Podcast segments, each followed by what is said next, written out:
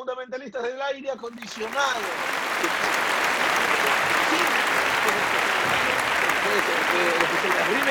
del robot come pizza, y vamos a dejar por aquí una etiqueta para que lo puedan ver, de Pandemia y Libertad. En esta entrega vamos a conversar entre panas, como siempre, a, esta hora, a esta hora que ustedes estén descargando el podcast para entretenerlos un rato y obviamente nosotros también eh, disfrutar de un momento conversando un poquito de temas de cultura, de conspiración, si Gerson anda medio conspiranoico, de tecnología, ¿por qué no? En algún momento, el especial de Halloween que lo hicimos también eh, eh, con mucho cariño para todos ustedes que disfrutan de esa celebración que es muy extranjera para el país donde producimos este podcast, pero de todas formas se lo celebra. Y ahora, un recordatorio tal vez un poco temprano, pero creo que por la cantidad de fallecidos prominentes ha, sido importante o es importante repasar un poquito esas figuras que marcaron en su rubro diferencia y que dejaron este plano de la existencia, ¿no? ¿Y por qué se gatilla todo este tema? ¿Por qué todo este tema sale a la luz o llega a esta grabación de podcast? Es porque el señor Estefano Dueñas nos va a contar eh, por qué está dolido. Con todos ustedes, Estefano Dueñas, el señor Freddy Seas Bustamante, Gerson Mejía también está conectado y quien los saluda, Rodolfo Vitimilla, para compartir con todos ustedes. Recuerden primero, gracias a la gente que nos sigue en eh, YouTube, gracias a la gente que también está eh, configurando su Spotify para colocarnos en sus listas de reproducción. Así que muy agradecidos por todo eso. Fue genial ver que disfrutaron de Pandemia y Libertad. Lo mismo también del segundo podcast hablando de la inteligencia artificial y el Pizzagate. Saludo con ustedes, amigos del otro lado. Primero con Estefano que, para que presente un poco el tema, si quieren, y después ya vamos a ir echando Gerson y Freddy. El señor Estefano Dueñas, ¿cómo está? Sé que está de parabienes hoy, sé que está con una celebración en el medio, así que felicitaciones para Luquita, para su hijo que cumple años y para usted también que lo debe estar disfrutando. Señor Dueñas, ¿cómo le va? Querido Ron TV, amigo, ¿cómo le va? ¿Cómo le va? ¿Cómo le va? Oye, le cuento de acá, estamos en plena armada. Y no armada de cosas raras. Estamos armando, armando acá unos legos con, con mis ah. hijos, con los tíos. Acá armando un lego vacancísimo que le compramos hoy día a Lucas por su cumpleaños, que eso fue lo que quería él. Y ahí estamos armando, armando. Pero también del otro lado, un poquito melancólico en la palabra, porque hay que recordar la memoria del gran guitarrista Edward Van Halen, que creo que es la raíz por la que vamos a hablar de este tema hoy.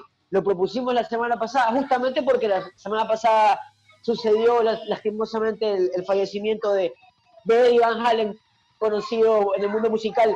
Y la verdad es que, Rolfito, cuando yo recuerdo de Eddie Van Halen, antes de entrar un poco más en la materia de la historia y, y contar las razones de lo que pasó, yo quiero hablarte de la, de la figura que significó para mí, porque obviamente mucha gente conocerá que yo soy también guitarrista, aparte de comentarista, deportivo, y, estar metido en, el mundo del periodismo, la música es mi pasión. Entonces, Eddie Van Halen para mí era un tipo, pero figura, eh, era una inspiración total, la forma en que tocaba la guitarra, cómo llevó a probar sonidos que en, la época no eran tan comunes para, para un guitarrista. Y él llevó la guitarra a otra escala, y por eso es que es eh, aunque mire este dato, eh, para la revista Rolling Stone, Edward Van Halen es el octavo mejor guitarrista en la historia del mundo para la revista de Rolling Stone. Pero a pesar de que si es el 8, dirías, bueno, es un buen número, pero mucha gente, ídolos de la, de la música y del instrumento, dicen que eh, el octavo puesto para él es muy justo, que él debería estar Jimi Hendrix, Jimmy Page y Edward Van Halen. Así es como la gente dice que debería estar el podio. Pero bueno, contarle un poco a la gente de la historia qué fue lo que sucedió el día jueves pasado. Nos enteramos de, del fallecimiento, el miércoles pasado, disculpa, nos enteramos del, fallecimiento de, Edward Van Halen, debido a que tenía muchísimo tiempo padeciendo de, problemas eh, en, su, en su garganta. Justamente él tenía un cáncer en, un proceso avanzado y, le tocó pasar eh, muchos años sufriendo este, este problema. ¿Y sabes qué? Justamente él fumaba muchísimo tabaco, Roberto. Así que la gente que está por ahí fumando, bájenle un poquito el cambio. Porque mira que él, tenía muchos años fumando cigarrillos. De hecho, una de sus grandes insignias a la hora de tocar, a de tocar salió el portugués, eh, a la hora de tocar, Él cogía los, Dejaba el cigarrillo, las ¿no? colillas de- de- de- de- cigarrillo, las colillas, él no se termi- o, o- o- o el cigarrillo no, no se lo acababa, y él las ponía en, en los clavijeros de la guitarra. Los clavijeros, eh, comúnmente cuando tú cortas las guitarras y las acomodas en la parte de ahí, las cuerdas de la guitarra, queda un pinchito ahí todavía, no es que sea toda la parte, queda un pinchito ahí vivo, y él dejaba ese pinchito ahí y, y ponía las, las- la- los cigarrillos postrados con la colilla, como una marquesina, y se le veía el humo, cómo salía la guitarra, era una cosa, hasta en ese tipo de detalles que son minúsculos y quizás Bien, no tienen bien. que ver con el sonido, el tipo desarrollaba todo el instrumento. Excelente. Pero ahora sí, Va- vamos a ent- entrar en, materia, si le parece a usted, Rolfi, o, o quiere Espéreme, contarle un poco la historia Ya. de, de Eduardo Van Halen. Ya vamos a profundizar, señor Doyas, pero primero déjeme terminar de saludar con los integrantes, los fundamentalistas. El señor Gerson Mejía, ¿cómo Correcto. Gerson? ¿Cómo va, Gerson? Buenas noches, bienvenido a esta entrega del podcast.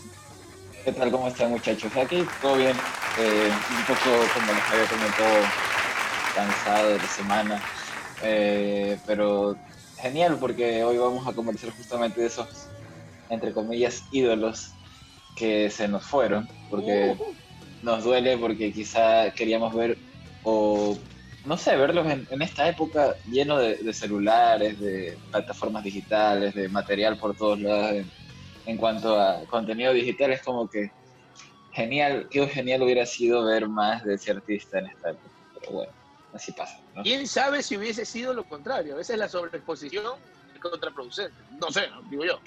Claro, sí, Puede sí. ser. pero bueno, más adelante van a, van a entender quizá el por qué creo que este artista, eh, no sé, quizá se hubiera divertido bastante con, con los smartphones en esta época. Como siempre, el lado polémico lo va a agregar ahí un poquito el señor No, no, polémico no. Buen dato. Buen dato, buen dato. Igual lo vamos a escuchar, lo vamos a escuchar. Por acá estaba revisando la lista, eh, Estefano.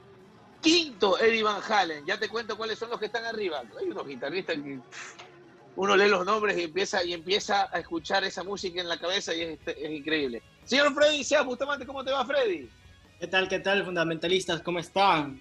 Asimismo, bueno, a nuestros amigos que nos están escuchando. Y, y sí, ¿cómo nació el tema? no Ya nos está contando Estefano. Yo aquí estaba un poco, como nos mandan tarea, buscando algunas frases que, que había dejado Eddie Van Halen. Bueno, aquí tengo una que, que me, me llamó mucho la atención. La música me mantuvo alejado de las calles y de los problemas y medio de algo que era, y me dio algo que era mío que nadie podía quitarme me, me parece algo interesante porque así mismo este, normalmente uno cuando tiene un hijo le ponen para que practique música, para que haga algún deporte y así pueda alejarlo de, de malos, de malos pasos. Y algo que me llamaba la atención, ¿no? que creo que él lo dice porque desde los 12 años eh, empezó a tocar la guitarra y yo definitivamente creo que, que eso es un don, es algo que, que tiene mucha constancia, pero así mismo este, se maneja y en la época, y es ahora lo que muchos critican, ¿no? Él era compositor, así mismo este, daba ritmos nuevos, lo que decía Estefano. Hoy en día no se ve tanto y más bien hoy en día la tecnología este, en los ritmos más bien influye bastante, más que como era antes. Y también luego de eso, viendo las personas que han fallecido, ¿no? Este 2020 ha sido un poco trágico y creo que seguimos nosotros por esa onda, pero asimismo cabe recordar, y eso hablábamos un poco antes de empezar con, con Rodolfo, de, de, cómo ha pasado el tiempo y un ejemplo, y para que vayan viendo, este, nos estábamos acordando de Kobe Bryant en enero, ya va a pasar algún tiempo y en enero del próximo año, 2021, se va a saber las causas de, de, de, de por qué tuvo este accidente. Entonces el tiempo va pasando y, y hay cosas que no se pueden controlar, ¿no?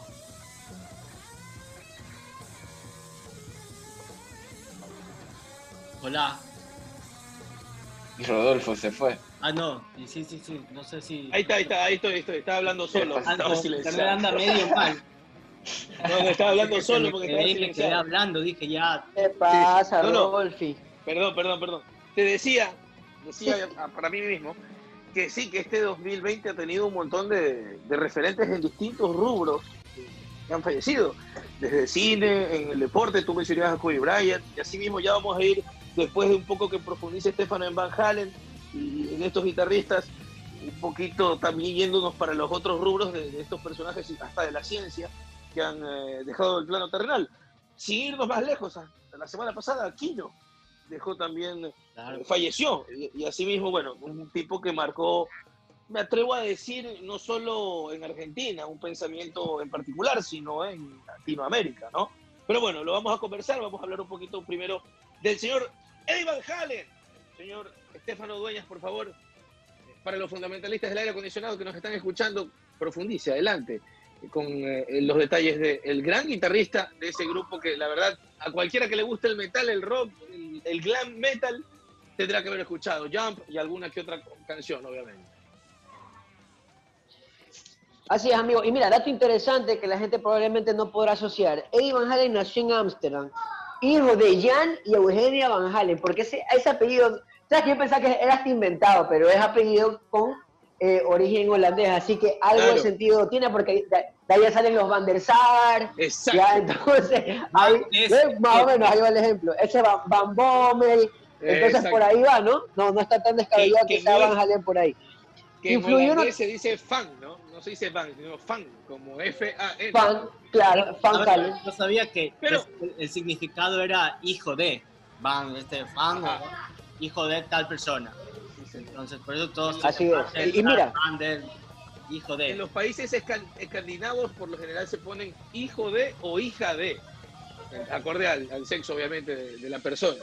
Mira, ¿no? Y es- ocurre en Holanda también, evidentemente. Así es. Y mira, ahí contándote un poco la historia de cómo comienza a entrar en la música, porque sus padres, uno, el, el padre, se ha dedicado siempre a la música, era clarite- clari- clarinetista, perdón, saxofonista y pianista. Entonces, obviamente, él siempre tuvo esa- esas raíces musicales y él recién en el 62 viaja a Estados Unidos. Él más o menos tenía ahí aproximadamente unos 11 años. Él y su hermano empezaron a, a estudiar música, eh, sobre En todo California, piano, en California, así es. Y justamente ahí, en Pasadena, California, es que ellos empiezan a, a entrar en el mundo musical. Mira que ellos, la primera banda que tuvieron, porque siempre estuvieron juntos, eh, Eddie Van Halen y Alex Van Halen formando música como hermanos, ellos, la primera banda que tuvieron se llamaba Mammoth. Justamente ese nombre no les había gustado y al final tuvieron que cambiar un nombre. Entonces dijeron, bueno, ¿sabes qué? Me- el apellido, vámonos con Van Halen. Y el apellido Oye, fue ¿sabe- algo muy receptivo. Que ¿Sabes qué leí, Estefano? ¿Qué leí, Estefano, acerca de eso? Que ese nombre, Mamut, había estado registrado por otra banda. Correcto, y eso, los llevó, lo- llevó a decir, bueno, no, llamémonos Van Halen, que suena, suena bacán. Así es, así es. Así, y de ahí cambian, cambian el, el- el origen del nombre. Y bueno, así llegaron a hacer muchísimos discos. El, el tema probablemente más representativo de, de, de, de Eddie Van Halen como compositor, y bueno, también Van Halen como banda, es Jump, eh, que el tipo sale tocando pianito y también sale tocando guitarra. Y, bueno, en, esa, en ese momento el, el vocalista de la banda era David Lee Roth, que para muchos ese es el gran vocalista de Van Halen. Luego ingresa Sammy Hagar, que también dice que era el otro gran, eh, gran vocalista, pero la realidad es que si tú te pones a analizar todo musicalmente, Rolfi, Van Halen siempre fue el, el ícono que llevó la estructura musical en, una, en un tren para Van Halen, porque digamos que estuvo en la primera estación que era David Lee Roth y la música era precisa para el vocalista, o sea, todo el, escenario que le acomodaban al, al- al- al vocalista era ideal. Y luego entró otro guitarrista, otro vocalista y el tipo nunca dejó el nivel disminuye porque era un músico. Suena como la primera, pero siempre eh, mantuvo un nivel de, de rock y de composición, pero altísimo. Y bueno, luego lo, empiezan los Oye, problemas en Van Halen. Estefano. Estefano, eh, ahí te quería frenar porque como músico, obviamente tú tienes tal vez otro, un, un oído diferente. Nosotros tal- intentamos, por ejemplo, también eh, entiende mucho de música. Eh, Freddy, un consumidor habitual, incluso eh, entiendo que sabe Claro. eh, ligeramente de guitarra. Yo que escucho bastante. eh, en este caso, ¿cuál te gustó más? ¿David Lee Roth? A mí, el fundamentalista de Van Halen, el fundamentalista de Van Halen te dice David Lee Roth es el vocalista. Incluso en los números, en los últimos discos que sacaron Sí. antes de que pase todo es esto, que los más vendidos fueron con David Lee Roth. Exactamente, son con David Lee Roth. Pero hay De hecho- que es Sammy Hagar De hecho, la primera. claro. De hecho, también el concierto que más taquilla llegó a tener en la historia de, Van Halen fue la reunión de, del grupo con David Lee Roth, que fue en el 2004, me parece que fue. Que se reunieron y, volvieron, y de hecho tocó Wolfgang Van Halen, que es el hijo de, de Van Halen.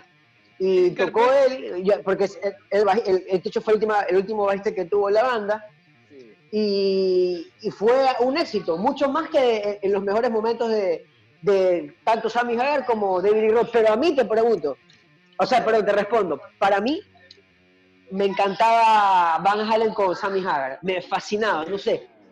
No sé si me gustaba el lado más melancólico de, la parte de, la banda, porque las, las, melodías más, más suaves con, con Sammy Hagar no se me gustan más pero creo que David Lee Roth también tuvo una marca buenísima, pero yo me quedo con Sammy Hagar. No sé, por, tengo ese, ese, esa afinidad, ¿no? Las baladas con Sammy Hagar eran muy buenas, eran muy buenas.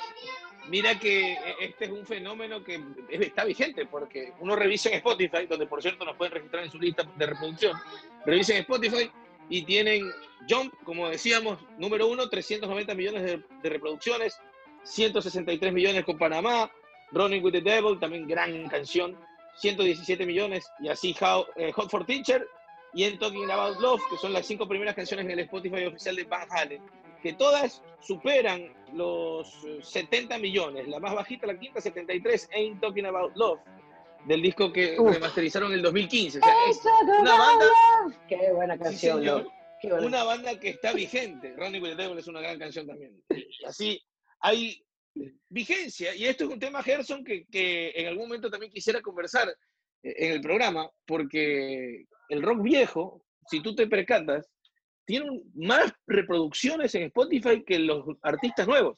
Y te hablo de artistas nuevos que aparecen en la televisión y que son portadas tipo, por ejemplo, Bad Bunny, y le toco ahí el corazoncito al señor Mejía.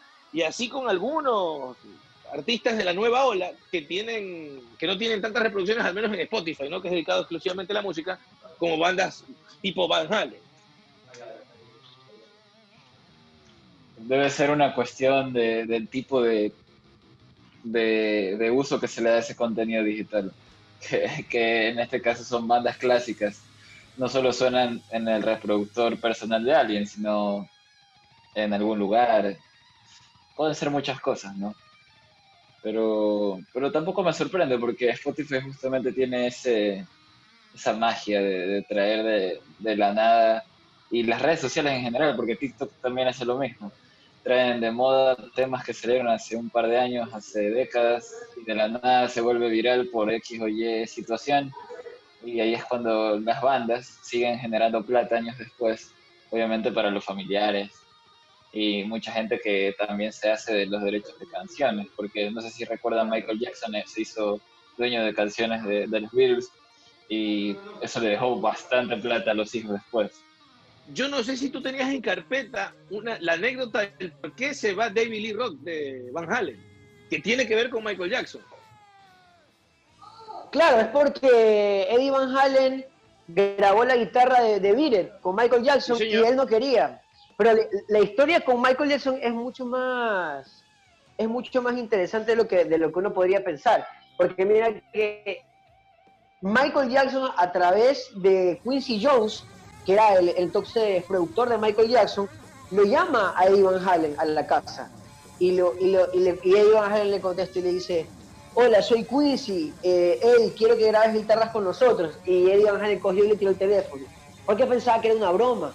Ellos no tenían ni idea, decían, no, me están haciendo una broma. Lo llamó como cuatro o cinco veces más y hasta que le volvió a contestar, hasta que le volvió a contestar Eddie Van Halen, le dice, ya, déjenme de joder la vida. Y él, y, él dice, ¿qué? Porque era Quincy Jones, pues, Jackson. Entonces apareció y le dijo, ¿sabes qué? Quiero que grabes las guitarras de Biret. Quiero que grabes las guitarras, las guitarras de Biret y, fue, fue, grabó, y de hecho él dijo, perfecto, yo grabo la guitarra, pero no quiero que nadie se entere de esto, que tampoco salga en los créditos de, la canción, no me interesa salir, simplemente las hago. Eso, eso dijo él. Pero inicialmente, obviamente, como pasa, mantener este secreto. Y luego salió Eddie Van Halen a tocar en conciertos en vivo con, con Michael Jackson en, en la gira de, de, de precisamente de, de, Thriller, fue, del, del disco de Thriller. Y ahí Así aparece y, y fue un éxito total, pues y la gente todavía se, se recuerda clarito lo del tema de, de- de cómo se termina yendo Lee Roth. Y luego que David Lee Roth se va a, a trabajar solo y fue un desastre. A mí personalmente no me gusta. Por eso digo que igual la calidad musical ayudaba a, este, a, este- a estos músicos también a, poder resaltar. Porque yo creo que Sammy Hagar también tuvo sus bandas después. Eh, Chicken Foot era una, una banda que después tuvo con Michael Anthony, el, el guitarrista, el, perdón, el bajista de Van Halen, el que estuvo más, más tiempo. Y el tipo no, no la pegó, no la pegó. Simplemente porque yo creo que igual lo que hacía lo- los Van Halen, porque además de él, hay que también destacarlo a Alex Van Halen, que era un semejante baterista. Pero mira, Rolfi, yo quería tocarte este tema que, es verdad, hablamos de las reproducciones en, en Spotify, pero también tienes que ponerte a pensar todos los miles y millones de discos que Van Halen vendió. En, en cassette, en vinilos, en discos compactos. Hay gente que todavía los utiliza, así que es, es música eterna, yo creo, ¿no? Obviamente la, eh, ver en Spotify nos ayuda a tener una estadística, pero es eterno. Y mira, para finalizar ya con el tema de Van y darle pie a otro, Rolfi, rapidito, el músico luchó contra el alcoholismo y el abuso de drogas durante gran parte de su vida, que afectó para que suceda esto. Declaró que empezó a fumar y a beber a los 12 años y que necesitaba el alcohol para llevar su carrera en la música. Entró en 2007 en rehabilitación y aseguró en una entrevista en 2008 que alcanzó la sobriedad un año después. En 2012 Dios se sometió a una cirugía de emergencia por un claro ataque de diverticulitis. El tiempo de recuperación requerido debido a la cirugía llegó a posponer las fechas de Van Halen en un mismo año. En 2019 el músico había estado luchando en secreto contra el cáncer de garganta desde el 2015, imagínate. Falleció el 6 de octubre del 2020, amigo. 65 años tenía Eddie Van Halen. Falleció en Santa Mónica, California. Justamente donde hizo su gran banda icónica, Van Halen. se une a un montón de referentes de la música, ¿no? Que también han fallecido en los últimos tiempos. Y mira que estaba revisando rapidito, hasta que no sé si Gerson tenga algún, algún famoso también por allí y, y Freddy tenga algún otro personaje, si no tengo aquí una lista de personajes de distintos rubros que fallecieron y los podemos ir comentando. Pero Oye, Rolfi, dímelo, dímelo. Sorry, sorry, mira, ¿sabes quién falleció también? Y no fue muy sonado, loco.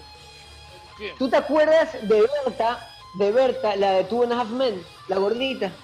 Sí, no. ¿Cómo es? Con, con Chata Loco, Ferrer. ¿Cómo es? falleció, fa- falleció creo que la semana pasada, loco, hace dos semanas.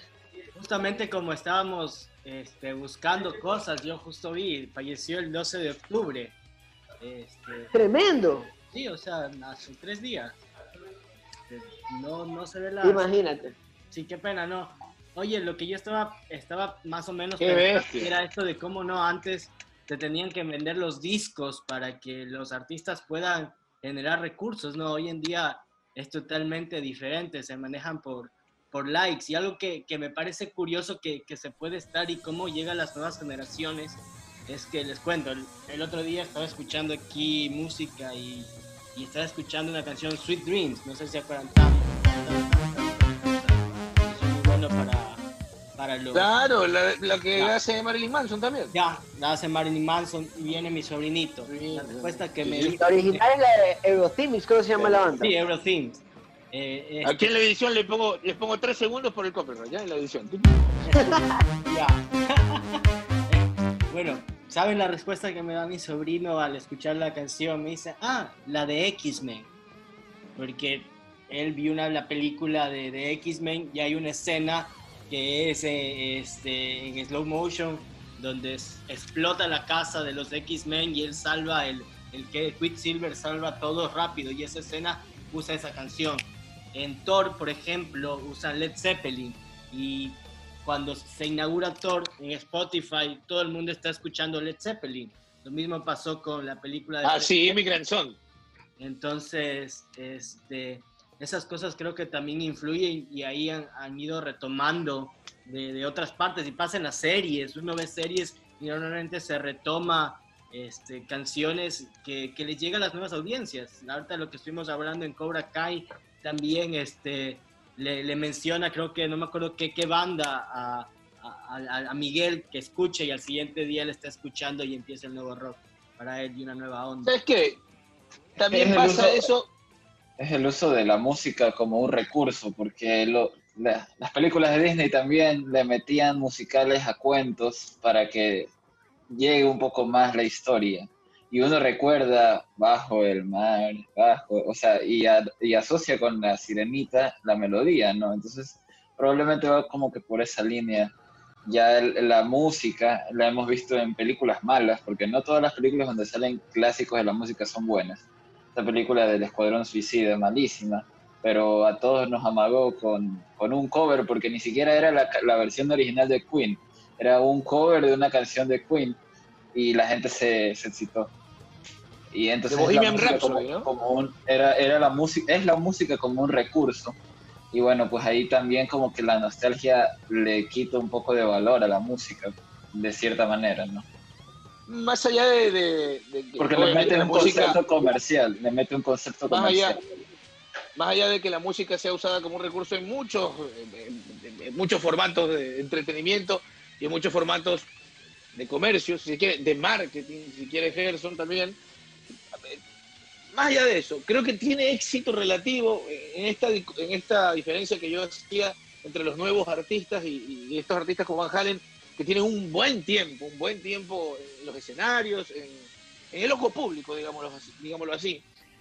Es que quienes tienen acceso más fácil a estas herramientas son los adultos, de alguna u otra manera. Los adultos, te hablo adultos o jóvenes adultos, pongamos, nuestra edad, si quieres, 28, 30, 35, ahí en ese rango.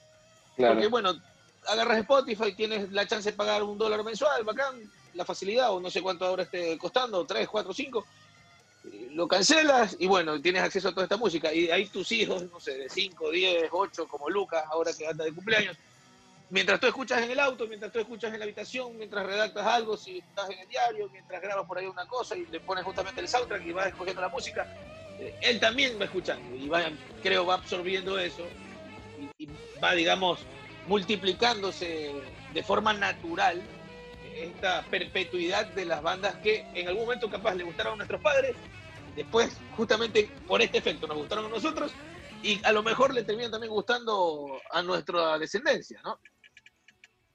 Es que al final es buena música, ¿no? Más allá de cualquier cosa que tú Es quieras ponerle.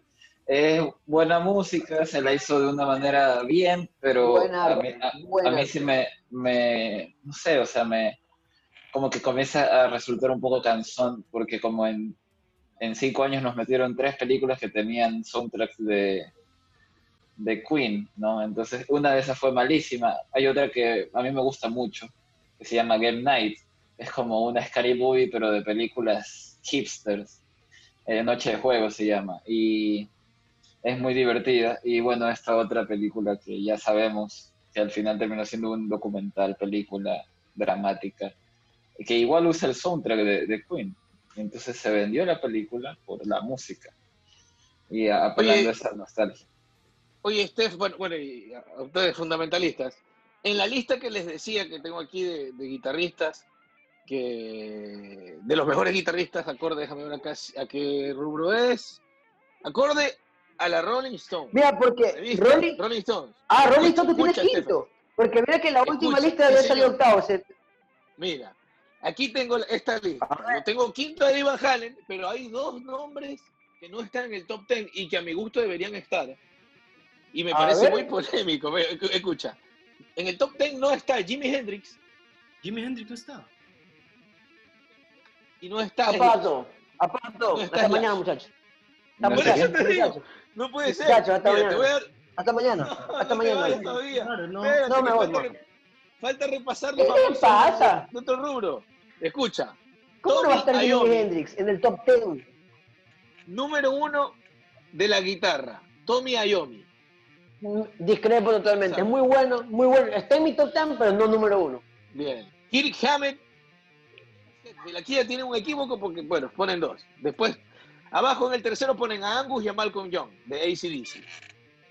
Que yo sí creo que está en el top 10, no sé si tercero, pero bueno, van ahí. Yo Correcto, creo que- para mí sí están en el top 10, pero ahí terceros no. Yo A creo ver, que ¿quién este más? lugar, ese tercero tiene que ser, a mi gusto, ¿no? A mi gusto. Ese tercero debería ser de Jimi Hendrix, pero bueno. Eh, está Randy Roach, A ver, entonces ¿tú estás, tú estás de acuerdo con Tommy Yomi número uno, dos Kirk Hammett y tres los, No. los, los Young? No, no, para nada, para nada. Para nada. Para nada. No, para nada. Pero ahí, no, no sé, déjame ver. Déjame- lo que- es que es, es Jimmy Page Está como muy- muy bueno, loco. Yo no sé. Por eso. Déjame ver. No, Kirk Hammett es bueno, Kirk Hammett es bueno. Es bueno, pero no Sí. está en el 2. Para mí no está en el 2. Ya, de ahí, Es que ¿qué la- más? la- ¿Qué más? La- déjame ver, es que la lista. Ah, no. Quiero ver, antes de seguir, quiero ver la fecha de la lista. Porque la verdad es que están como muy. Déjame ver acá. Y si es del 2004 la lista. Ah. Déjame ver si la han actualizado. ¿ya? A ver. Y- Yo lo que Hago otra vez el segmento. un rato me puse a ver son de los guitarristas, los latinoamericanos. En realidad, para Ah, sí. ver cuál estaban. Y, y bueno, me mandó muchos que, que me gusta. Por ejemplo, este primero Gustavo Cerati sale. Claro, se la tira un guitarrazo. Ah. Spinetta también es un gran guitarrista. Paco Spinetta, de Lucía, sí. obviamente, el latinoamericano. Paco de Lucía era un guitarrista excepcional. ¿Sabes quién era buenísimo también? Papo. Papo, claro, Papo. Papo napolitano, Sí, señor, argentino. argentino. Creo A que, ver. ¿sabes qué? Es primo, si no me equivoco, otro napolitano, ¿eh? Son familia. No sabía, mira tú. ¿Sí? Ahí me dejaste, me- me dejaste la cabeza llena de preguntas por no decir otra cosa. Oye, aquí tengo, tengo la lista Bueno, actualizada. Siga con la lista, amigo, siga con la lista. A ver, actualícenos con la La lista. verdad, la verdad es que no, no, me, me sorprende. Te juro que me. Jimmy Page aparece en noveno lugar. O sea, Noveno, no, no. por eso te digo. Eddie aparece quinto. Dimebag Darrell de Pantera aparece séptimo. Octavo, Ozzy Osbourne. Sí. Zach Wild, Zach Sí. Jack Wild. Adam, Adam Jones No, de Tool. no. A ver, son- David, A ver, son sin duda grandes guitarristas lo que me acaban de nombrar. Son grandes guitarristas. pero hay un, Pero hay yo creo que en ¿no? el, en, el rubro, en el rubro del guitarrista, creo que también hay que ponerse a, a pensar en la influencia que estos tienen para el futuro. Entonces, sin Jimmy Page y sin Jimi Hendrix, muchos de lo que tú acabas de nombrar probablemente no hubieran existido.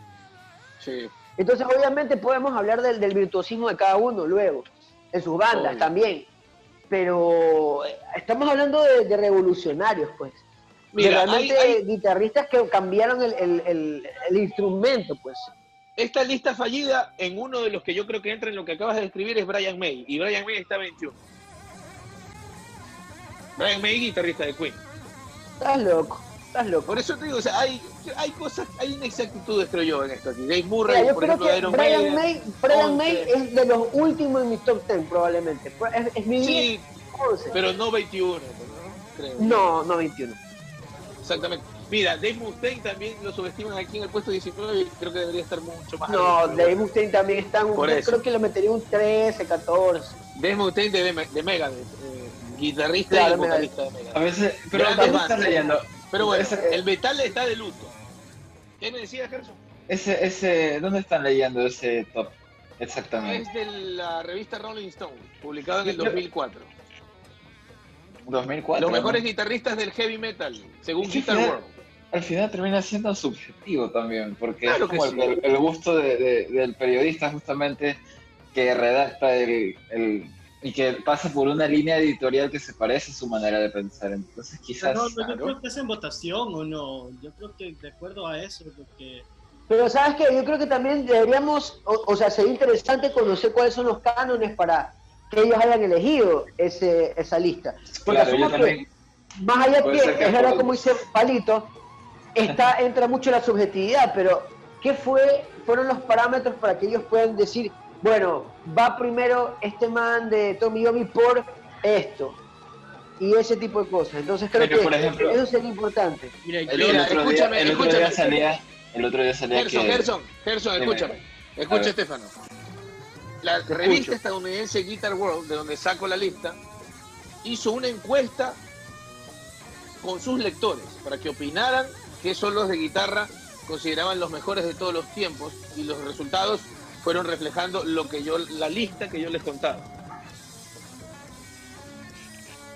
Oh, claro, mira, es que justamente entran esos parámetros que mencionaba Estefano. Fútbol, ¿no? El otro día- eres el mejor jugador, no somos gente especializada o técnicos, jugadores. Y mira, aquí ya colocan una, encontré mejor, una lista del 2011 de la misma Guitar World que se respaldó también en la encuesta de los mejores solos, además de los mejores guitarristas, y ya actualizada es, es un poco más razonable en algunos nombres. Por ejemplo, ya aparece Eric Clapton segundo, por ejemplo. Mira, Por mira que nos hemos olvidado de Eric Clapton, loco. También es otro. En el- el- Por mira, digo, otros, por ejemplo, aparece. otros nombres que, que no aparecen. Steve Vai. Steve Vai también es un guitarrista, pero tremendo, loco. Sí, señor. Mira Pero que bueno, aquí aparece ya David Gilmour. Aparece. David Gilmour. Mira, Sí, David mira. Gilmour, loco. ¿Cómo nos olvidamos ese nombre? ¿Qué Mira, pasó, Freddy? Digo, ¿qué guitarrista en la actualidad que este, está en una banda podría ser considerado así como una persona, un nuevo ícono? La verdad es que no. no. Mm, buena Eh, pregunta. ¿sabes qué, Freddy? ¿Sabes qué? John Hay, hay una vaina- hay algo que yo he encontrado en la, en la, música, en la música actual. Yo creo que los- el último gran guitarrista que, que ha, ha servido, como que influ- ha influido mucho, eh, y Palito acá creo que me da la razón, es a John Frusciante, loco. Y, eh, creo que de ahí no, no encuentro otro guitarrista en la actualidad, así unas bandas contemporáneas de la nueva era. No, que Tom Morello también. tan- Tom, Tom Morello tan también ha influido full. Claro. Tom Morello, claro, Tom Morello ha influido full, pero de una manera no- Bueno, no, solo, eh, no solo claro, guitarrista, Morello, sino por supuesto. como un ícono más pop, ¿no? Por ejemplo, hablándote de, de- de actualidad, Palito, porque Tom Morello igual es un poquito más atrás que, que, que Tom Morello. Casi Sí. un poquito más atrás. Casi todos son, Ya, casi todo, es que, es que siempre tenemos que remontarnos casi siempre. Finales de los Claro. 90, principios de los 2000. Casi claro, siempre. entonces claro. yo creo que el Tom Morello, y- ya, pero te hablo de la actualidad, así como que bandas, no sé, nuevas. Si tú te pones a pensar la música actual, la que, la que pega en todos lados, o el rock que, que- que está actualmente, no hay algo especial que no hayas escuchado probablemente antes. O, o- o- o- una guitarra que sobresalga, por ejemplo. Yo creo que no sé, quizá la manera en no que la música existe. ahora se vende ya no gira en torno a la figura del guitarrista, porque antes todo era, antes todo era bandas y el guitarrista era como que el front o el man más guapo y así era la, la industria de la música era así antes literal y incluso se hacían campañas anti cierto tipo de música y decían que Elvis Presley era satánico por la manera como bailaba el man, pero ya como que se fue desgastando esa figura. eh, y Claro. Eso creo que llega en el punto de los 2000 cuando hay estas, estas boy bands. Y, y de hecho Eso- es como que tú, tú te das cuenta que se pone de moda estas bandas pop y después el rock ya no volvió a ser igual. Ya como que fue una decadencia y ahorita está de moda qué cosa?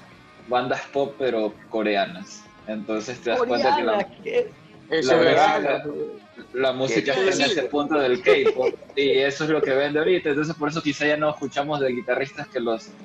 los como que a los- yo, yo te digo que, sinceramente, si quieres decir un guitarrista, pero que no se vende tanto como guitarrista, sino como un man.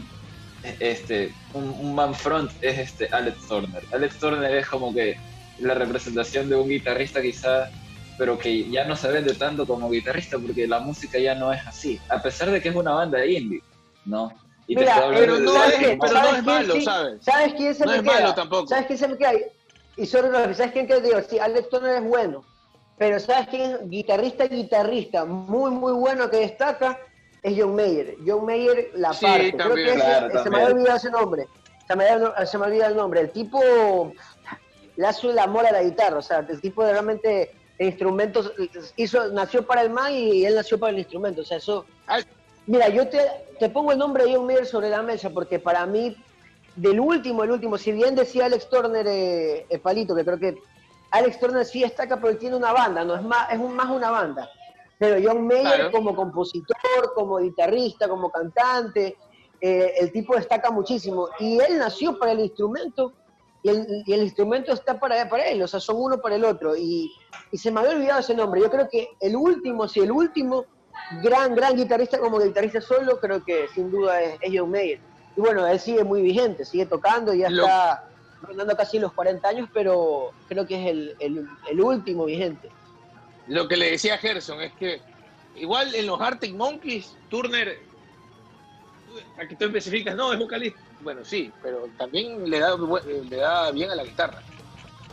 Eso no ayuda, Claro. creo yo. Claro, claro, pero ya quizá ya no se ven, a pesar de que es el, Mira. el man, que es todo, ya quizá ya la música ya no se fija tanto en la guitarra, sino más en De otras esa cosas. misma, de esa misma generación, incluso, bueno, de, de esa misma, de ese mismo tipo de bandas. eh, ¿Cuál era el guitarrista de The Strokes? Ese, ese también fue uno de los últimos. Es que mira, fíjate, tú ni siquiera sacaba- sabes, tú ni siquiera sabes cómo, que ni siquiera te ahí sí te acuerdas cómo se llama. Tú ni siquiera te acuerdas cómo se llama. Correcto. Por ejemplo, el de Strokes, tú te acuerdas de William Casablanca, por ejemplo. Pero no te acuerdas del nombre del guitarrista, porque yo tampoco me acuerdo. Y los dos son buenos guitarristas. Y, y lo peor de todo es que el guitarrista se llama, Hammond. bueno, uno de los dos es, es Albert Hammond, es hijo, es Albert Hammond Jr., es hijo de Albert Hammond, que curiosamente es la persona que escribió una canción de la cual se escribió después Creep, de Radiohead, y que después demandaron a Radiohead, así como Radiohead, Radiohead demandó a Lana del Rey. Ese es un dato súper curioso. Aún así, no sabemos cómo se llama el guitarrista de Strokes. Y es uno de los dos, porque son dos guitarristas. ya. Deja tranquila mi memoria, deja tranquila mi No, memoria. es que no es cuestión de memoria, es como, es como nosotros hemos percibido ahora las bandas. Uno ve bandas en conjunto, bandas con tecladitos, pero no, no se acuerda de, uy, este man, el guitarrista de tal. Mira, hay uno que nos hemos olvidado y que yo los iba a mencionar de arranque. Bueno, dije John Frusciante enseguida también, porque es un tipo influyente, evidentemente. Pero a mí me parece que más influyente, te puede gustar menos, pero más influyente fue Jack White. Y sigue siéndolo, ¿no?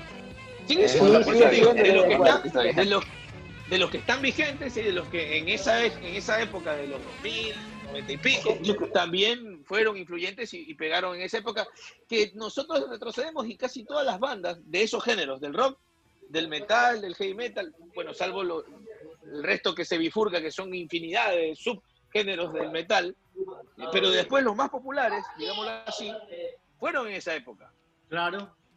Yo creo que hay que separar un poco porque No, nosotros no la, sé si tú la noción de... de John Fruciante, tú, tú lo mencionaste.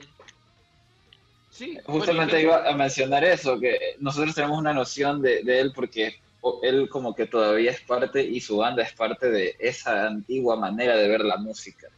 Entonces por eso salta como una opción número uno para pensar en influencias vigentes. Claro, yo creería que él es una... de nuestra manera de ver la música, Sí, nuestra generación. Porque es exactamente, porque eso es lo que el otro día hablábamos cuando, este, por ejemplo, se estaba hablando de la muerte, no murió Eddie Van Halen, pero yo me acordé de Chester, de Linkin Park. Entonces, por ejemplo, porque eso era de mi época, de la época que, que estaba en colegio y estaba escuchando música. Entonces, eso, por ejemplo, y comprábamos, muy diferente, yo trataba de, o comprabas el disco original, o te ibas a la esquina de tu casa o a la esquina de la bahía a comprar el, el pirateado. Entonces, para tener ahí. Entonces, o si no le pedías a un amigo que, que, que si tiene CD writer que te, que te grabe la música. Y escuchabas esas bandas y por ejemplo para Saludos a Camilo. Camilo, claro. Que- Saludos a Camilo que tenía el CD Writer y nos copiaba todito ese heavy metal, ese rock. Claro, entonces podías tener toda la música que tú quieras por... Oye, yo me acuerdo, me acuerdo de un man, yo estaba en primer curso, habrán sido que el 2003. Había un man en, en mi, en mi colegio, un chino, no ni me acuerdo el nombre. El man por tres latas creo que te, que te hacía, te quemaba un disco, un CD de como 15 canciones. Oye, ese chino desgraciado se hace un billetazo, pues es Claro. puta, loco. Pero un billetazo. Porque, a ver, había gente como yo que le, le pedía, puta, Who que era la, la canción de, de momento, sí, The Reason. Pero había manes que le, pe- le pedía, le pedían, ¿cómo se llama la caballota? ¿Cómo se llama? Ivy Queen. Le pedían así Ya todo no ese reggaetón para ese momento. Me gusta la gasolina. No, el man te Oye, decía, y "Tú dame hablando- la lista de las canciones que quieres, porque eso no ibas a encontrar en una tienda o en Ajá, un puestito. claro. Ahí ibas a encontrar de todo lo que te, le ponen, entonces ahí era personalizado. Pero entonces esas, igual, Oye. no eran esas bandas, ¿no? En esa época eran las bandas que, que yo más recuerdo. Este, Linkin hablando- Park, Blink 182, y con eso básicamente yo, yo era lo que escuchaba de pelado, ¿para qué? Oigan, y hablando de Chester, hablando de Chester, que tú lo mencionabas, Freddy, el vocalista de Linkin Park que falleció el, el año pasado. ¿Cuáles ustedes se acuerdan del rock, del heavy metal, de estos géneros que hoy tocamos en honor a Eddie Van Halen? Recuerden, eh, síganos en eh, nuestra cuenta de YouTube, pónganos en su lista de Spotify, suscríbanse, gracias a la gente que ya se ha suscrito, que deja sus comentarios también, interactúen con nosotros, alimenten el algoritmo, como solemos decir también en la inteligencia artificial. Aquí está, por cierto, la anotación para que puedan ver el segundo podcast y lo pueden escuchar en Spotify. Decía, de los mejores frontman del heavy metal y del rock, ¿ustedes de quiénes se acuerdan? A mí me parece que Chester era bueno, no sé si del top 10, pero era bueno. Bueno como frontman. Chester era buenísimo, loco. Chester era buenísimo. Porque de verdad, mira que Chester no solamente, además de ser un gran frontman y un gran, gran cantante, el tipo Sí, tenía una química tenía. con la, tenía una química con el público que era avasallante. El tipo era, era muy, muy enérgico. O sea, yo nunca pude ver un concierto de vivo de él. O sea, verlo en vivo, pues, ¿no? Presentándolo en vivo. Pero vi muchos conciertos de él en DVD y el tipo tenía una conexión con el público tremendo. Y eso es importante por un frontman, porque hay grandes cantantes, eh, pero que no logran conectar con el público, pero el tipo era, era, era tremendo. Realmente Rodolfo. haber, tenido, haber visto un concierto de él tuvo que sido un júbilo. Tú que, tú que sí estuviste, Rodolfo, en un concierto de Linkin Park, ¿cómo fue esa experiencia, no? Bacán, bacán. Siendo una de mis bandas favoritas, la cancha de Vélez fue. Cuenta, cuenta, Sí. cuenta eso. Me, me- me fui, me fui a la cancha de Vélez, me fui en tren, me acuerdo, me fui en tren, me bajé en la estación, Me No, fui no solo fuiste en porque- avión. me, me fui solo porque no fue un... ¿Qué? ¿Qué, Gerson? No fuiste en avión, te fuiste en tren. No fui en avión, gracias Charlie. Pero en, en ese aspecto, mira, yo, ten- algunos amigos que íbamos a The Roxy, eh, íbamos, escuchábamos mucho heavy metal, mucho rock, pero ninguno, eran bien metaleros, ninguno le gustaba Linkin Park. Así que bueno, me tocó ir solo. Igual estando allá, la gente de Argentina es muy buen público, eso sí les digo. Si tienen algún artista que no han visto y que quieren ver y tienen el presupuesto para hacerlo, vayan a Argentina y disfruten del concierto allá, porque el público ¿Cuándo? es otro show aparte. Es ¿Cuándo? otro show aparte. Y la verdad ¿Cuándo? es que pasó eso con, con Linkin Park, estuve muy cerquita del escenario, no te digo al lado, pero muy cerquita, y la verdad que fue muy bacán. Me acuerdo, lo que más me gustó fue Faint, la canción, sí la sacan No, ustedes, sí sacan el video, ¿verdad? No, el video es increíble, de hecho. El video- Ya. El video lo hicieron así parecido, bajaron las luces y, y hicieron muy parecido a lo del video. Así que muy, muy bacán, me gustó bastante. Pero si tengo que dar una banda para ver en concierto, que tienen que hacerlo sí o sí antes de, de tirar el No pie, sé. es Iron Maiden. Pero bueno, ese es para otro podcast si quieren. No, yo no le iba a atinar. entonces. ¿Sabes qué? Yo la verdad ¿Cuál- cuál iba a nunca, decir? nunca... Metallica. ¿Quieres que te diga algo? Mm, sí, no, pero Oye, bueno, dale, dale. Mira, yo no, yo no soy muy fan de, de Iron Maiden, pero a mí me han contado que en vivo esos manes son una bomba. No, son terribles, son, es increíble. El show como show. Por eso te digo, te pueden no gustar las- los discos, los miles de discos que tienen, pero el show como concierto es un espectáculo diferente. Ay, yo no es sé, una de las cosas que tienes que ver. Eh, El año pasado se presentó Slipknot, creo, aquí en Ecuador, o no, si no tengo entendido. Por ejemplo, eso a mí también, y ese el cantante, no me acuerdo el nombre, este, creo que era Cory, algo así. Cory, sí, Cory, déjame ver acá. Oh, Ya, él. que otra Taylor. ¿no? Taylor, Corey Taylor. Cory Que, que Taylor. Tom Sauer tiene buen sonido, buena banda también. No, me parecía que era, o sea, los cambios y la voz, cómo la modulaba, increíble. O sea, si Estefano puede ver un poco en lo de guitarra y nosotros más o menos lo que escuchamos, me parecía eso muy bien los sonidos que, que cómo, cómo manejaba, ¿no? Las entonaciones y cómo llegaba a todos los, a todas las notas. Era- Oye. ¿sabes qué es lo más bacán, Freddy, de Corey Taylor? Que Corey Taylor puede cantarte desgarradoramente como lo hace con Slipknot y te puede cantar Sí, una, balada, una balada hermosa, operísima en Stone Sour. O sea, el tipo Igual tiene una Chester, sí, señor. dinámica, pero total, en serio, es hermoso. A mí me encanta, es uno de mis vocalistas favoritos, Corey Taylor, de hecho. Recomendable totalmente True the Glass, creo que se llama, ¿verdad? O Looking Through the Glass. Looking me at parece. you through the glass. True the de Glass se llama, True the Glass. Hay una Sí, canción Chester Recomendadísimo.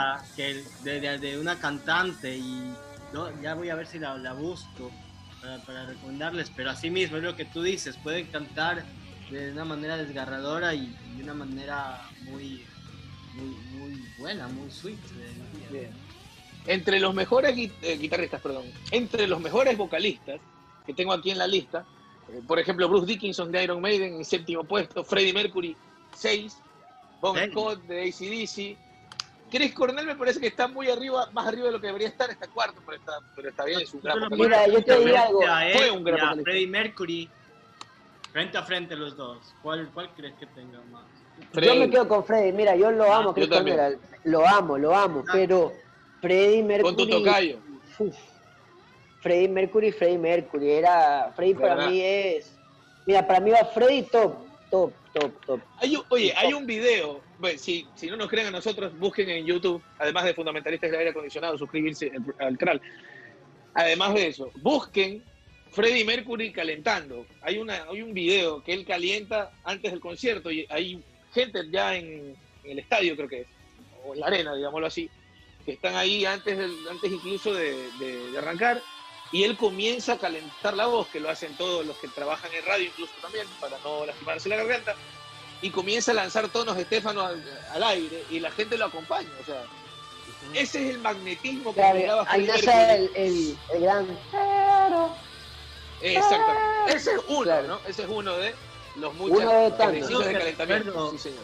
Y que hablaban los, los artistas es que cu- cuando estuvieron en el funeral de Freddie Mercury, ¿no? eso es lo que creo que, bueno, no, no vi la película en realidad entera y no sé si, si ahí también lo mencionan, era que, decían que le hacen el tributo, no muere, te hacen el tributo, como cantante van todos tus amigos a, a cantar las diferentes canciones y ellos hablaban que sea, era la única forma de interpretar todas las canciones que tenía que venga un músico diferente este, y pueda llegar a las tonalidades. Pues entonces, un concierto de él en realidad era un espectáculo.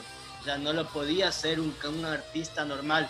En este caso, tenían que invitar a varios músicos para interpretar diferentes canciones. Y eso es lo que hablaban los propios amigos. Oye, ese concierto que dice Freddy, que eh, fue un conciertazo, pues.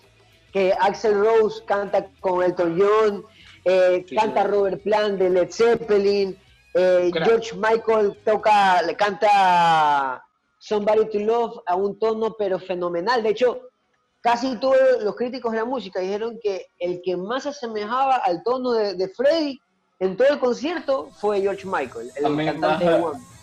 A mí más me gustó justamente, me, me gusta más la versión de Somebody to Love, de ese tributo, que la misma versión original con Freddy. Es muy buena, es muy, muy buena. Es, la magia de la música. buena. Es la magia de la música, al final un tributo puede terminar siendo mejor que una obra original y al final este es un resultado de arte que nace del arte y eso es sensacional también. Oye, una banda que son, que es joven, y bueno, que preguntaba recién, o pues no, perdón, hablábamos de los, de los guitarristas buenos y jóvenes, bueno, más, más que buenos influyentes, pero yo creo que este es bueno, los hermanos Kishka, con Greta Van Fleet. ¿Se han escuchado Greta Van Fleet? Claro, pues la, la, copia barata de, de Led Zeppelin. Mi pana José Carlos? Ruiz, ¿Por mi pana José Carlos Ruiz ama esa banda. Mi ¡Eh! pana Se José Carlos Ruiz ama, ama a Greta Van Fleet. Le, le ¿Quién, encanta quién? esa banda a mi pana. A mi pana José Carlos Ruiz le encanta esa banda, Greta Van Fleet. Le Eh, encanta. Son buenos, son buenos. No, no, de hecho mi pana odia la banda, porque yo un día le dije, mira, loco, se parece full a Led Zeppelin, casi me pega, mi pana. Casi me pega. Fue como ese A mí también me ha cachetazo, de-. El, meme del cachetazo de, de Batman y Robin, así, así fue, literal. Pero yo le dije, das- mira, escu- escucha Greta que se parece a Led Zeppelin, ¡po! Así, Pero esa es tu culpa por hablar con los fundamentalistas de Led Zeppelin. Correcto, es correcto, el- tiene el- toda la razón. La, la intención de, de esa banda, de ¿cómo, ¿cómo me decías que se llama? Greta Van Fleet, ahorita ya me acordé. Eh, la intención es buena, quizás como que rescatar cierto, cierto estilo de música, pero quizá también se gana sus detractores porque es, de verdad que se asemeja mucho el sonido. Igual de todas maneras tienen bastantes seguidores y, y full, full fanáticos. A mí de ese tipo de bandas me gusta mucho King Gizzard and the Lizard Wizard. Esa es una banda como de ocho manes y hay como dos bateristas a veces en vivo y también tocan una especie de rock, mat rock, que es como una especie de rock en estos tiempos y que es un poco medio denso, que Ese no es parecido a Five Finger Death Punch. puede ser, realmente ese no lo he escuchado, pero son bandas que, que como que partieron de este estilo que hizo o popularizó de Mars Volta, de no solo seguir la misma línea del, del compás en tres cuartos, sino que como que comenzaron a meterle más contratiempos a la música y hacer pe- películas, canciones de ocho minutos, nueve minutos. Este tipo de bandas Eso era así algo que hacía. Sí. es como la evolución del progresivo, ¿no? Digo evol- evolución, no sé, porque ya antes las bandas hacían los, los- las canciones de 8 minutos. Incluso Led Zeppelin era criticado por eso, porque decían que esta canción no termina nunca jamás. Claro, pero después se cambió al single y las canciones eran máximo Ajá. cuatro minutos y Claro, más fácil Yes. de comercializar era. Más comercial. por, por el MP3, ¿no? Pero como Yes. ahora ahora se redistribuye No, este- más que, esta- más, Gerson, por la más que televisión. por el MP3. Por, exacto, Freddy, por la televisión.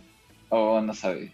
Sí, señor, por la televisión. Por los en esa época, cuando, exacto, porque cuando se reduce, digamos, esto, cuando la música se estandariza en los 3 a 4 minutos, máximo 5, es por los programas que pasaban videos musicales. Por no decir en TV, ¿no? Ajá, exactamente. Creo que todos, este, a lo menos yo de pequeño siempre estuve este, pendiente de- del top 20, el top 10 que, que daban en MTV. A mí me encantaba uno llegaba- yo llegaba a ver. que me gustaba, era Eminem en ese entonces. Qué bestia. Eh, No, no, era un rapero, no, totalmente diferente a lo que estaban hablando, pero a mí me parecía muy bueno. No, no, no es diferente, porque Eminem justamente es un icono pop y, y Ah, va justamente en el centro de la música y el, el negocio de la música. El man se vendió como un rapero blanco, ¿no? ¿Sabes qué chévere lo, lo de Eminem? Y de hecho yo, en ese tiempo, como yo era tan aférrimo a- al, al rock, loco, re- realmente, o sea, me encantaba. Nunca logré entenderlo ni quise como comprenderlo, Eminem. Y con el tiempo, ya obviamente uno ya como, como, como pseudoartista en mi caso, trata de receptar más tipo de, de música para poder comprender todo, ¿no?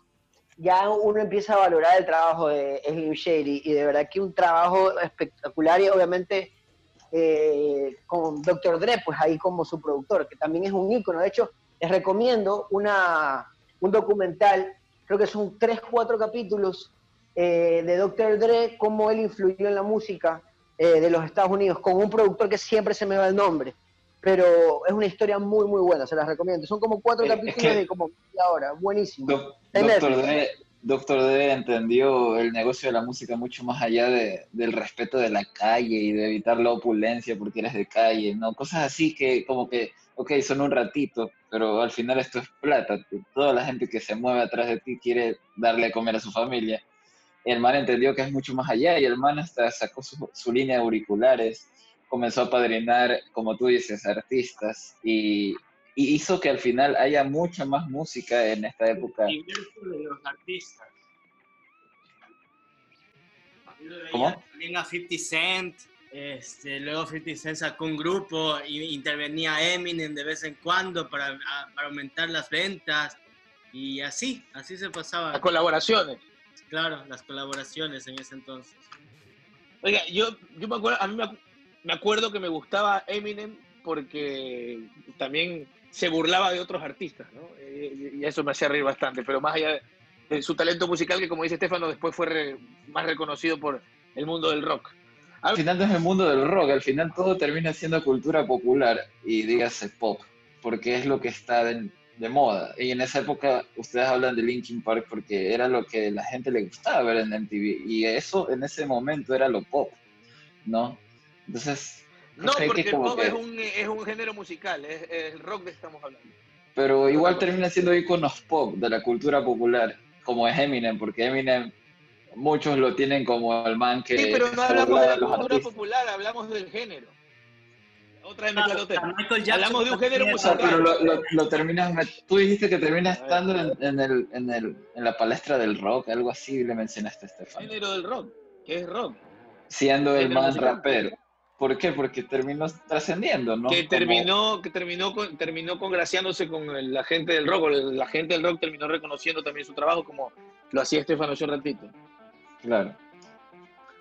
Pero no es, no es que hablamos de la cultura pop como música en general, sino que aquí tenemos que categorizarlo por géneros, porque así se maneja esto de música. Porque si decimos todo es cultura pop, entonces JJ es cultura pop, porque aquí en Latinoamérica Claro. lo escuchaban O sea- de México hasta, pero entonces no podemos hacer En eso. ese momento No quizás sí eso. era, en ese momento quizás sí lo era, porque Entonces- la radio era mucho más minúsculo que, que el internet, ¿no? No, yo iba a mencionar justamente, como estamos hablando full de, de Spotify, eh, a los hijos de Cerati, ¿no? ¿Cuánta plata? y me perdonarán si me están escuchando, si me llegan a escuchar la familia también. ¿Cuánta plata no se han metido por, por lanzar álbumes o recopilaciones? Eh, y no solo ellos, también la, yo, la, la discográfica que trabajaba con el papá y toda esta vaina. ¿Cuánta plata no se han metido tratando de sacar de donde ya no existe material para justamente seguir vendiendo? El otro día estrenaron en, salas de cine alrededor de, de Sudamérica un concierto que se grabó en alta calidad en México, de la última gira que tuvo Cerati, ¿no? Esta última gira que sucede un año antes de que él fallezca justamente en gira. Y cuánta plata no ha girado en torno. De hecho, yo también tengo datos que Cerati es el artista más escuchado de los últimos cinco años, coincidencialmente desde que falleció. El artista más escuchado en Argentina y por ende Soda Stereo también es la banda más escuchada en Argentina y en Latinoamérica. eh, banda latinoamericana. Y todo esto a raíz de- del mito de la muerte. Eh, Cuando Estefano mencionaba lo de, lo de Ivan Halen, eh, yo decía que sí, es como que hay un mito detrás de la muerte de las personalidades. Y todo como que se vuelve a repotenciar. El ejemplo más claro es Michael Jackson. Por eso hay teorías de conspiración sobre que Michael Jackson fingió su muerte y vive en alguna isla mientras sigue haciendo plata. Mucha más plata de la que hacía en los últimos 10 años de su vida. Pero bueno, son teorías, ¿no? Y bueno, Cerati sí falleció, lastimosamente el man, él le pasa este, le pasa factura el abuso de, de muchas sustancias, entre, entre ellas el tabaco, y le ocurre un, un accidente cerebrovascular en nada más y nada menos que Venezuela. Qué mala suerte, ¿no? Como que para rematar, eh, en el peor lugar quizá, en esa, en esa época ya había filas, era 2009, 2010, ya había filas, ya había muchas... Entonces tuvo mala suerte de que le pasara ahí y yo ya me he topado con algunos panas que mencionan que Cerati falleció porque le pasó en, en Venezuela y no en otro país. Y por eso es que lo trasladaron de una, porque no tenían cómo tratarlo a tiempo.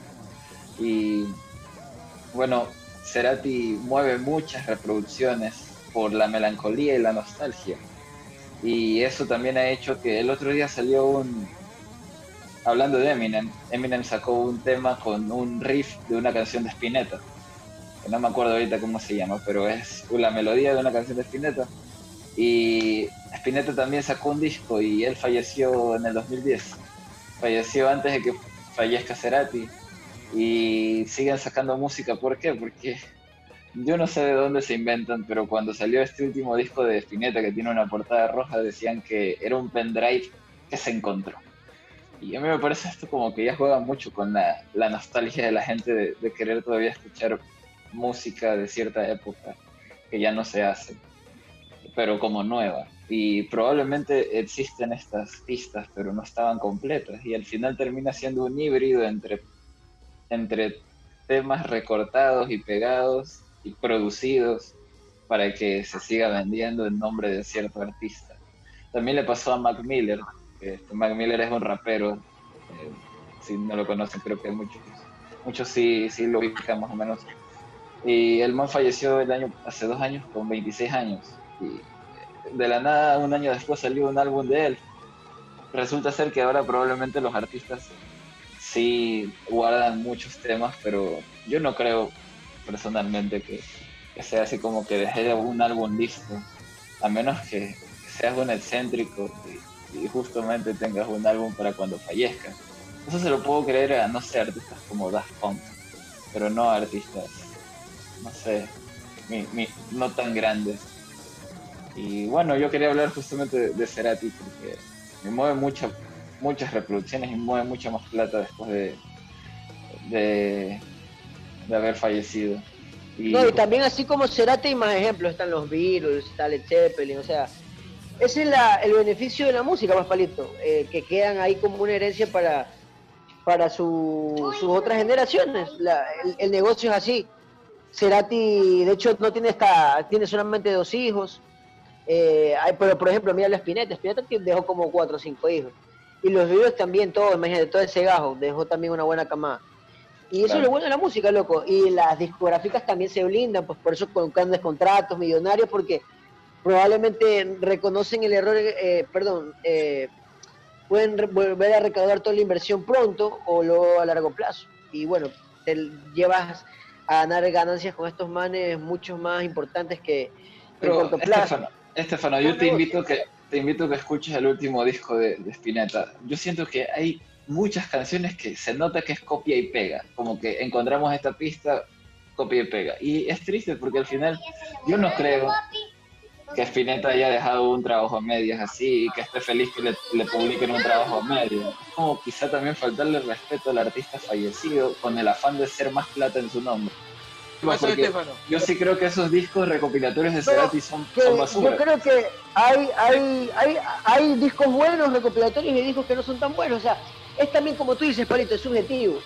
Porque igual, por ejemplo, los últimos discos de, de, de, de Spinetta como solista, no eran tan buenos tampoco. O sea, ya su música no es que era tan revolucionaria como fue en sus primeras épocas en Pescados, Invisible, ya cuando fue solista eh, en sus primeros años. Yo creo que también hay, hay parte y parte. Hay, hay público que le, parece interesante, al otro que no le guste. Pero ya el arte, el, el, mensaje de, de, un artista ya está plasmado en el tiempo. O sea, puede ser que hagan, hagan un par de discos malos pero eso no, no tiene por qué embarrar la imagen del, del, artista. Luego te puede gustar más o menos, pero el artista ya está definido como tal. Luego habrá material que no guste, pero por ejemplo, si el, día, de mañana hacen un recopilatorio, no sé, de, de, de, Zeppelin o cosas que no grabaron y todos ya están muertos y no te gustan, eso no va a dañar la imagen de, de, Led Zeppelin y tampoco va a dañar la, imagen de Cerati. Yo cacho lo que tú dices, que es como una, una falta de respeto, pero eso es lo que tú piensas. Tú, lo que yo pienso. Eh, los hijos pensarán que es, un homenaje, o los artistas que se, se embarcan en ese tipo de, de, proyectos piensen que es un homenaje. Entonces, por ese digo, esa parte es más subjetiva. Te puede gustar o no. Hay gente que no le gusta, hay gente que simplemente lo, lo tripea y ya. Esa es la parte que te mencionaba la semana pasada cuando mencionabas el tema a discutir. Porque qué triste que ciertos artistas no hayan alcanzado esta época yo estoy, no sé, bueno, me pongo a pensar. Este, Ustedes sabían que Cerati tuvo una colaboración con Sony Ericsson en la época que los Sony Ericsson eran los, los Sony Ericsson, ¿no? Y el man fue la imagen de Sony Ericsson en Argentina, le encantaban las cámaras. El man siempre tiene un pocotón de fotos de cualquier momento random y hay un pocotón de fotos de Cerati por eso, porque el man abusaba de ser fotogénico quizás. Y justamente cómo hubiera sido si el man viviera en esta época de, Instagram, de, portadas en Spotify, porque ahora en Spotify tienes una portada como Facebook y una foto de perfil. O sea, quizá esa es la parte turra de, no ver ciertos artistas en la actualidad reinventándose en, el área digital. Y, ahí es turro, ¿no? Pero bueno, así es la vida también. Uno, quién sabe, a la final, en esta época, de Gustavo estuviera muy molesto de, de las estupideces que se tuitean y ni siquiera tuviera ni una sola red social. quién sabe, ¿no? Bien, nos tenemos que despedir. No sé si Freddy quiere decir algo más, Estefano. Gracias, por supuesto, a Chela Nostra, cerveza artesanal machaleña que respalda y es sponsor oficial de los fundamentalistas del aire acondicionado. Gracias a Chela Nostra por siempre estar respaldando las entregas cada semana. Así que abrazo para Cristóbal Cordero, propietario de Chela Nostra Machala, apoyando como sponsor oficial de los fundamentalistas del aire acondicionado. Bien, nos tenemos que despedir. No sé si Freddy quiere decir algo más, Estefano. No, no, bueno, chicos, yo rapidito. Eh, de verdad que gracias por permitirme hablar de Dion Hallen, que, que, es de verdad de los, de los grandes guitarristas de, la historia y yo como guitarrista no, no podía dejar de hablar de ese ícono musical, sobre todo por cuánto me dejó a mí o me marcó como, como guitarrista. El inolvidable, el inolvidable tapping de, de Van Halen que, nos, nos puso a prueba muchos para ver si entramos en ese tipo de, mecánicas o no. Y bueno, la verdad es que son técnicas lindas para aprender cuando la gente recién está eh, tocando guitarra. Y más allá del virtuosismo de él, como guitarrista, ver la, la, la marca que dejó y la huella que dejó para las generaciones que, que continuaban. Así que gracias, señor Rodolfo Vintimilla, gracias, Freddy, gracias, Palito, por permitirme hablar de mi querido Edward Van Halen. Eddie, No, no, no. Bueno, ha sido un buen podcast, ¿no? A mí me llevó a mucho los, a lo- al, al- al año 2000 a, a estar recordando a los artistas. Y nada, muy interesante y un saludo a todos. Que pasen muy bien, muchachos. una lista del 2000. Gerson, Muchachos, hablar de música es genial y mucho más con panas, así que esperemos que podamos seguir conversando de- del negocio de la música, porque sí me di cuenta que quizás nosotros tenemos que verlo un poco más, no sé, menos, menos, ustedes me entienden, como que con menos romanticismo. sinceramente Porque- no, pero bueno. Pero bueno, no sé, a veces creo yo que para conversar un poco más de cómo trasciende la música, porque por ejemplo, este homenaje de... Porque no es homenaje al final, si ustedes googlean Eminem Spinetta, le va a salir la canción que Eminem grabó con el riff de Spinetta. Probablemente es un negocio que se hizo a través de los hijos, ¿no? Haber vendido ese Pero con, derecho. con mucho respeto, Gerson, estás descubriendo el agua tibia, hermano. O sea, no. Sí, claro que es un negocio. O sea, es que estamos hablando de esas cosas, bueno, eh, solo me refiero a eso. Buenas noches. Como que recién descubriste el libro que dice que, que la música es arte y que el arte se vende. Lo payola. No Es sé, que te, lo, te lo venden, bueno. te lo venden como que si fuera un descubrimiento wow, ¿no? Bueno, nos vemos, señores. Gracias por estar. Recuerden que el fundamentalista del aire acondicionado siempre le abre la puerta a la dama.